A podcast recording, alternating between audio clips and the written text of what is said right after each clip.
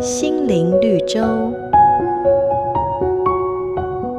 有一个成功的企业家正在餐厅吃饭，听见有手杖敲打地面的声音，他知道那是个盲人。那盲人掏出一个皮夹说：“先生，这是全新的真皮皮夹，一个只要五块钱。”他立刻拿出钱说。我不缺皮夹，但我很愿意买。当他准备离开时，盲人拉住他说：“我不是生来就瞎眼的。二十年前有家餐厅大火让我受伤了。”企业家惊讶地说：“你是在那场大火失明的吗？我也失明，而且被毁容了。来，你摸摸我的脸。”这时候，盲人生气地说：“上帝真不公平！为什么你成为了有钱人，我却落魄潦倒？”企业家笑着说：“不，我从来不觉得命运是悲惨的。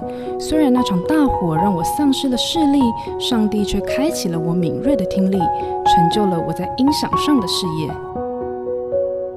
任何不幸都有上帝话中的祝福，让我们用积极开朗的心态，一起看见人生境遇中从神而来的丰盛恩典。”